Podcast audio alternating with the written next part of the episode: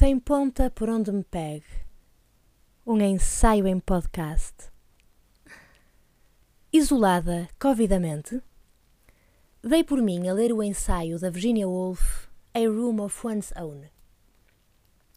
Não vos sei dizer se escolhi ler este texto agora de propósito, num autossarcasmo qualquer, por estar em isolamento por ter a família espalhada pela casa de forma a que os contaminados não contaminem os que ainda não estão, e por não ter sequer uma secretária a que chamar minha, quanto mais um quarto. Não foi consciente, isso eu sei, e talvez tenha até sido só coincidência. A verdade é que já tinha tentado ler este texto há já algum tempo, recém-chegada a Londres, com um inglês muito fraco o que fazia com que certas leituras se tornassem muito mais fastidiosas do que na realidade são.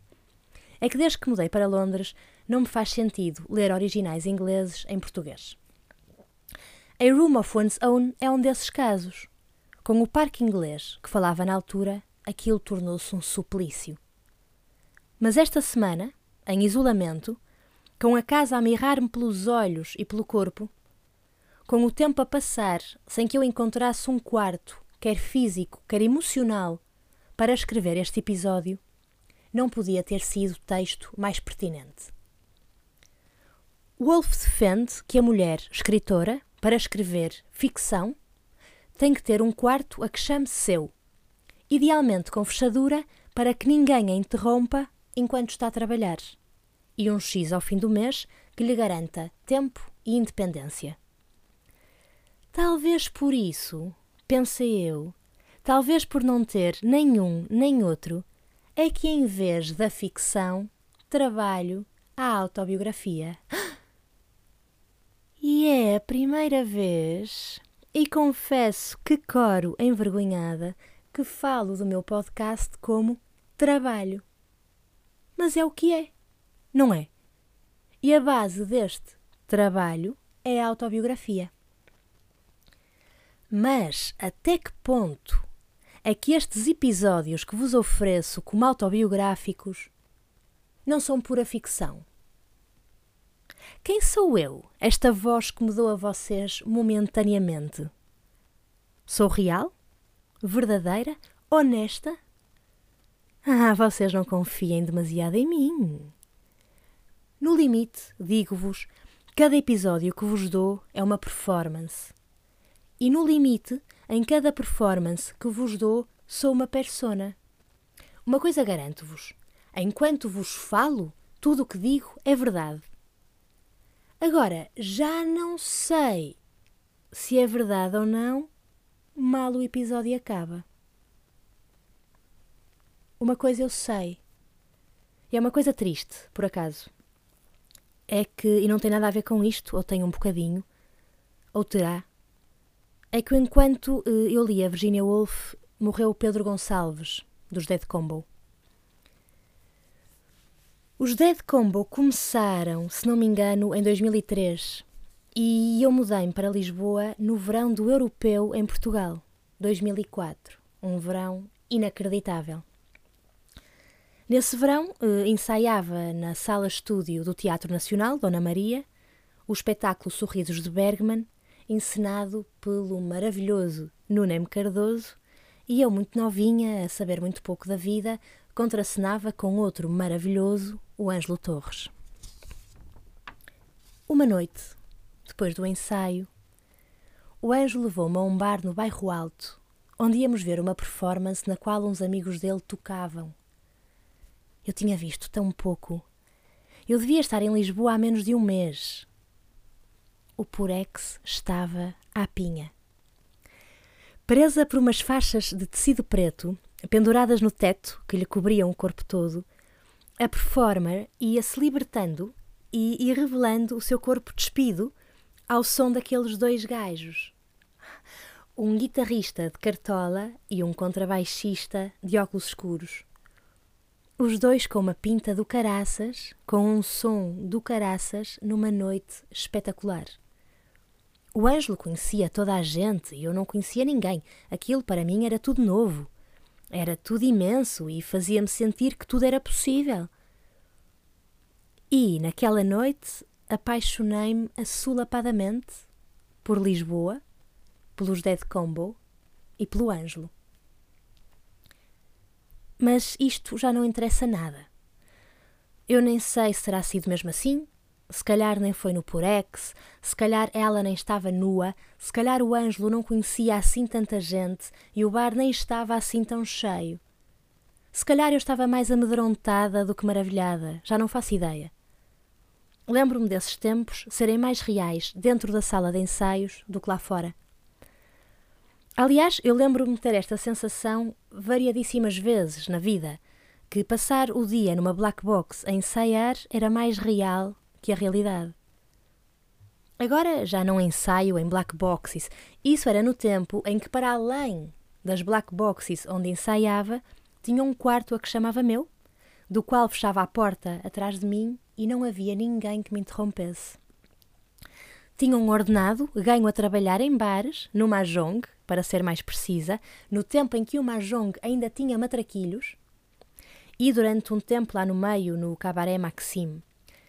Uh, ordenado esse que me pagava a renda, o tabaco, as moelas na casa da Índia e a minha independência. E isto já foi há tanto tempo que foi até numa Lisboa que já nem existe.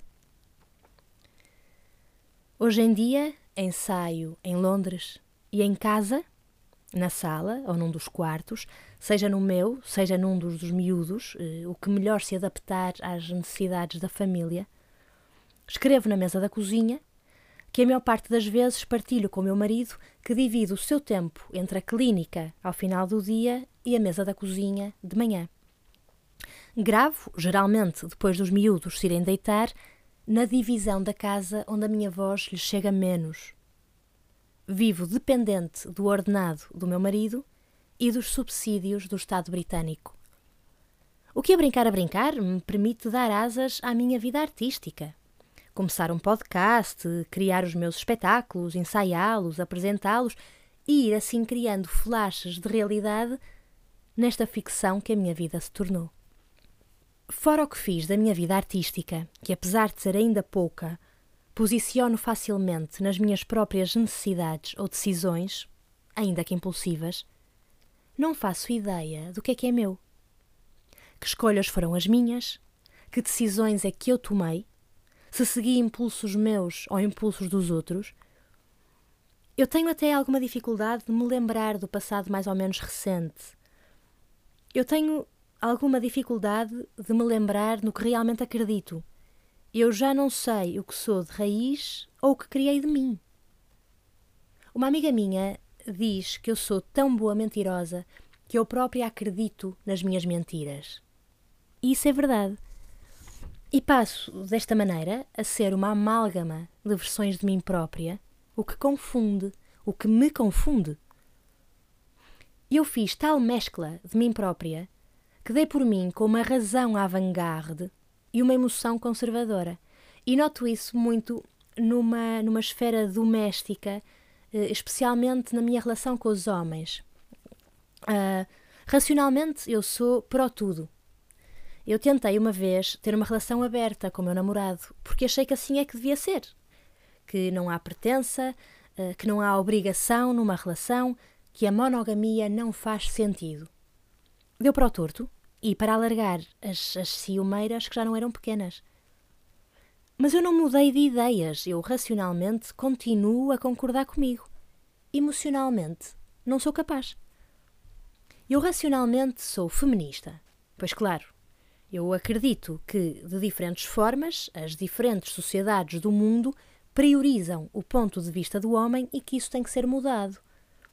Emocionalmente, sou machista, o que é uma grande treta e envergonho-me muito. Eu dou-vos um exemplo fácil. Eu sinto-me extremamente agradecida porque o meu marido me ajuda imenso em casa. Fica-me com o miúdo mais pequeno para eu poder trabalhar. Claro que eu o deixo vestido e de pequeno almoço tomado. Cozinha bastantes vezes, arruma a cozinha com frequência e é tão amoroso que quando eu chego deitar o mais novo e vejo que a cozinha arrumada ainda está bastante desarrumada, Para os meus estándares, claro, porque eu sou um bocado chata. Eh, então acabo eu por arrumar o resto. Ele não é muito de pôr a roupa na máquina, o meu marido, mas ajuda-me, por exemplo, a pôr a roupa a secar. E não faz mais porque eu faço primeiro, porque me adianto sempre. E porque ele me ajuda tanto e eu sou para sempre agradecida, dou prioridade ao trabalho dele em relação ao meu. E dou prioridade às escolhas televisivas dele em relação às minhas. Até porque ambos sabemos que eu vou adormecer a meio do filme que escolho. Porque a energia toda que tenho antes dos miúdos chegarem da escola e que me faz acreditar que conquistarei o mundo depois do jantar vai-se dissipando à medida que as exigências para o lanche começam, as discussões sobre o que ver na televisão enquanto lancham as discussões sobre o tempo exagerado que pensam que passam à frente dos tablets e dos telemóveis, essas discussões são minhas, as birras do mais pequeno, e é quando o marido sai para trabalhar, coitado, esta hora, quando lá fora quase que já é noite no inverno. Eu fico em casa, sortuda, com os miúdos todos, que são a alegria do mundo, com as queixinhas de uns e de outros, com as lutas de quem é o primeiro a tomar banho ou quem é que não quer tomar banho o jantar para a família toda, a cozinha para arrumar da família toda e os putos que não ajudam nada, e mais valia que eu não me importasse com isso, porque dá-me mais trabalho convencê-los a ajudar-me do que fazer eu sozinha. Mas está quase. O meu marido chega cansado e tenho o jantar à espera. Façam um pouco barulho, desliguem a televisão, vão lá para cima um bocadinho, deixem o homem descansado. Para mim é fácil, é, é só para dormir o mais pequeno e ainda me sobra energia bastante para mandar os outros para a cama. E assim está acabado um dia normal, mais uma pequena batalha de todos os dias. E enquanto falo convosco, vem-me à memória a imagem do meu pai, sentado na sala, vindo trabalhar, cansado, a pedir-me que pare de saltitar. E a voz da minha mãe, também recém-chegada de trabalhar, já direta na cozinha, a acabar o jantar para nós todos, a gritar para que eu vá tomar banho e para que eu chame uma das minhas irmãs para a ir ajudar. Nunca o meu irmão foi chamado para ajudar, que eu me lembre, e para mim isso era normal. E era normal que o meu pai chegasse exausto e a minha mãe cheia de energia. Energia essa, não sabia eu, que era uma energia exausta. A certa altura apercebi-me disso, da, da exaustão, da energia da minha mãe. E jurei a mim mesma que a minha vida seria completamente diferente da dos meus pais, longe dos parâmetros desta energia exausta da minha mãe. Eu não queria filhos, para começar, queria viver fora do conceito de família. Queria viver sozinha, num quarto a que chamasse meu, sem que ninguém me interrompesse.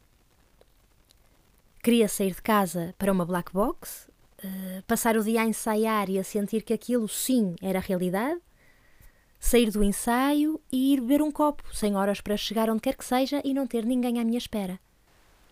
A vida foi correndo de outra forma, porque as vidas têm muitas vezes vida própria e está muito bem assim. Apaixonamo-nos, começamos a partilhar a cama com alguém e quando se dá conta, está o caldo entornado Há 12 anos atrás, acidentalmente, engravidei. Vivia com o pai da minha filha eh, e os dois decidimos que, se calhar, acidente ou não, eh, contra as minhas ou as nossas expectativas, eh, aquela gravidez até vinha na altura certa e então decidimos que eu iria levá-la a cabo. E durante muito tempo eu estava convencida que a minha filha seria sempre filha única. Estávamos bem assim, ela estava bem assim, nice. E o que nem sequer me passava pela cabeça era eu poder vir a ter uma família numerosa. Eu estava 100% convencida que nesse ponto estava safa. Nunca teria uma vida semelhante à dos meus pais. Eu viveria sempre numa casa com pouca gente, longe da confusão total. Sabia lá eu, qual heroína grega, que estava só a adiar o meu destino é que a certa altura da minha vida, quando já era só eu e a minha filha, já nem vivia com o pai dela, estava, portanto, ainda mais distante da experiência dos meus pais, apaixono-me por um homem com dois filhos. O meu marido. Num impulso de amor assolapado, mudo-me para a casa dele. Numa noite de loucura tão assolapada como o nosso amor e com uma fertilidade tão assolapada como a da minha mãe, engravido. E sem contar, no espaço de um ano, de uma filha, passei a quatro filhos. Tenho a casa cheia e é confusão total. Mas por sorte, tenho um marido que me ajuda e que fica a brincar com o nosso filho na sala, permitindo-me escrever num dos quartos dos miúdos, que está momentaneamente vazio e tem uma secretária porreira, porque hoje, vá-se lá saber porquê, não me estava a conseguir concentrar na mesa da cozinha com o miúdo a brincar ao meu lado, o que é estranho, porque normalmente consigo escrever com o barulho da televisão ligada, com um dos putos a pedir-me bolachas, outro um copo de água, um terceiro a perguntar-me onde é que está a t-shirt. Mas hoje não. Hoje, sei lá por que razão, precisava de silêncio. Então fui lá para cima, para o quarto, sozinha. Sem fechar a porta, para que a culpa se atenuasse. Porque me pareceu demais. Liberdade a mais. Quase um capricho este de me sentar aqui a escrever o meu podcast sem que ninguém me chateie. É que se ao menos eu tivesse um trabalho chato, se depois de estar sozinha à secretária fosse lá para baixo, de trombas, a queixar-me dos gráficos, do patrão, da dificuldade da coisa. Mas é que este trabalho autobiográfico, estou outra vez a chamar a isto trabalho, dá-me prazer e como é que eu me atrevo a exigir tempo para investir num projeto que me dá prazer e que para já não me dá dinheiro nenhum?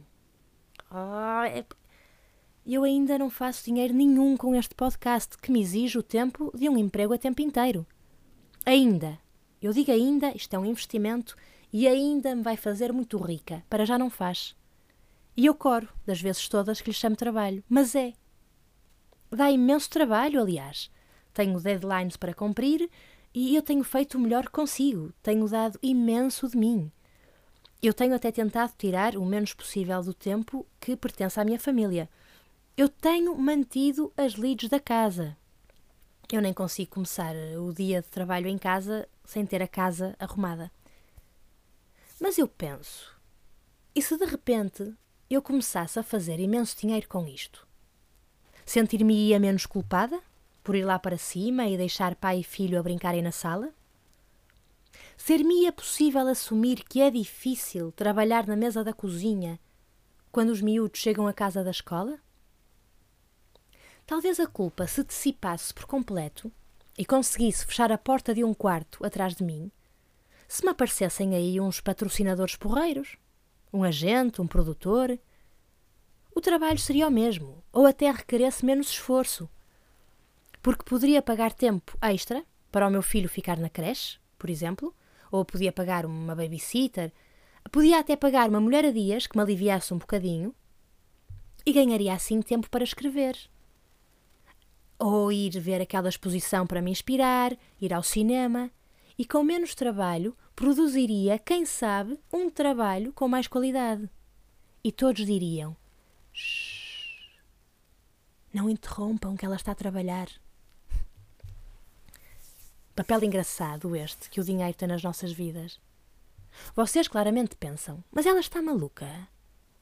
Claro que ela tem de se sentir culpada e devia até chamar a isto um hobby e se calhar nem o ter de todo com uma família tão grande. E o pobre do marido que dá a ideia de ser um fofo e aturar isto tudo. Já. Yeah, é exatamente o que eu sinto, caros ouvintes. Se não tiver cuidado. Porque, na verdade, o Love Me Deeply e as minhas performances são o meu trabalho. Não dão sempre dinheiro, são constantes investimentos e são o que têm de ser. Eu dou cor e cabelo pelos meus projetos e sem eles arranco cor e cabelo à minha família. E temos de escolher prioridades. E o meu marido, justiça lhe seja feita, não se queixa. Ele até me incentiva. E como já vos disse, ajuda-me muito na casa com os miúdos. Naturalmente, que ele se deixa derrapar, ele próprio, nesta minha índole machista e também não se queixa com isso.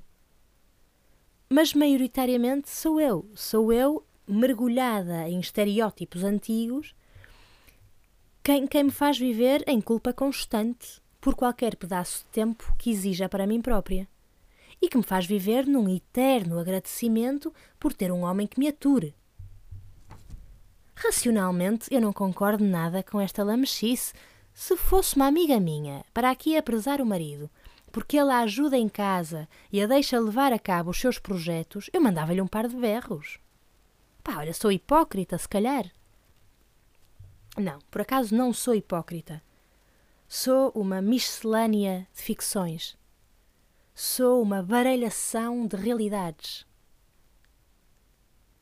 Mais do que ser o que sou, eu sou o que vos dou de mim. Hoje, dei-vos isto.